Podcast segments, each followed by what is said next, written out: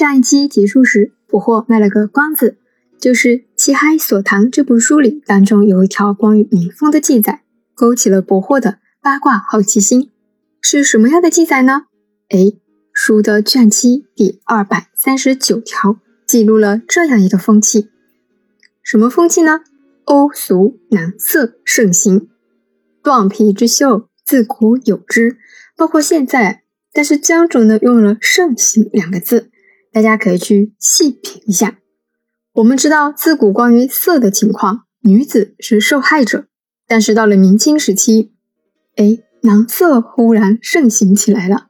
如果有和不惑一样喜欢《红楼梦》的朋友们啊，可能会比较了解曹雪芹其实记录了一些这方面的内容。《金瓶梅》里不知道有没有，因为不惑没读过，但是啊，应该会有。书的卷十二第四百二十一条是一条关于民间信仰的记载。江准将唐代陆龟蒙《野庙碑》所刻的内容收进了自己的书里面。那古时候温州先民的信仰是什么呢？瓯越间好事鬼，山郊水滨多隐寺。我们瓯越一带有侍奉鬼神的传统习俗，山顶水边有很多不该祭祀的祭供。百越族是有巫文化的，像以前温州先民断发纹身，最初的划龙舟其实就是巫文化的一个延伸，它是祭祀驱邪的。那关于这一块的详细内容，捕获也会在后面一一讲解。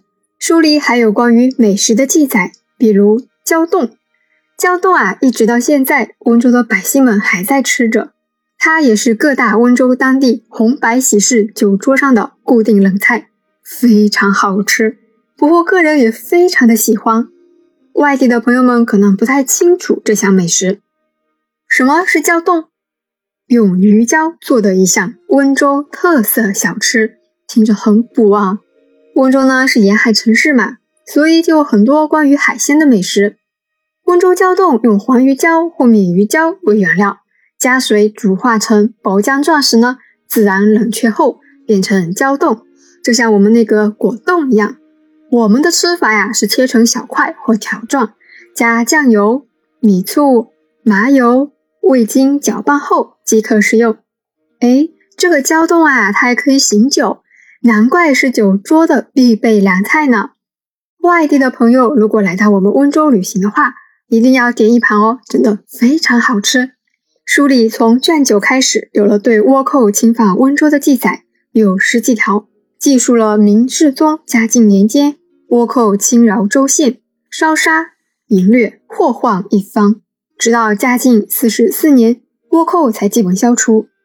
里面还记载了农民起义。我们知道元末时啊，起义比较多。那到了明朝的中后期，起义也很多。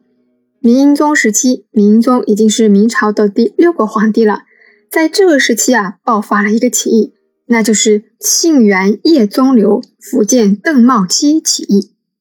这个起义是在福建、浙江、江西爆发的一起矿工和农民的武装斗争。明王朝为了榨取更多的白银，就对矿工和农民加紧了剥削。于是啊，在叶宗流和邓茂期的带领下起义了。这波人多次攻打温州和温州的泰顺、平阳、瑞安。泰顺和平阳都发生过很长时间的大战。有多长呢？历时六年，一直到明景泰四年才平息。就是因为这个原因，所以温州的泰顺才被设了县制，取名泰顺，取国泰民安之意。这个泰顺设县呀，不过在专辑的第十七集《温州立县下》里有详细的讲过，听众朋友们可以倒回去听一听。最后呢，剩余一些记载是关于诗文书法、对联民谣。神仙鬼狐幽默讽刺的，有学者和一些专家呀，对书里的神仙鬼狐幽默讽刺这方面的记载非常的不屑，甚至还觉得书里有关这方面的记载反而拉垮了这部书。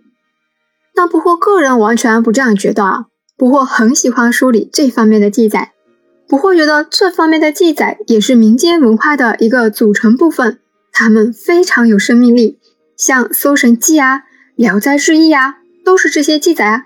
为什么江准的《奇哀所谈》里收录了一些民间神仙鬼狐的传说，就显得 low 了呢？不惑个人完全不觉得，反而非常喜欢这部分的内容。好啦，《奇海所谈全书》的大概介绍就到这里结束了。不惑非常开心能买到这本古籍，并且收藏。下一期开始呢，就要进入这本书的详细内容讲解了。我们尊重江准江老先生的排序，第一个详细介绍我们温州永嘉学派的代表人物叶适先生。希望喜欢捕获这本有声书的朋友呢，也可以同时关注捕获的公众号“捕获讲历史”。我们下期见喽！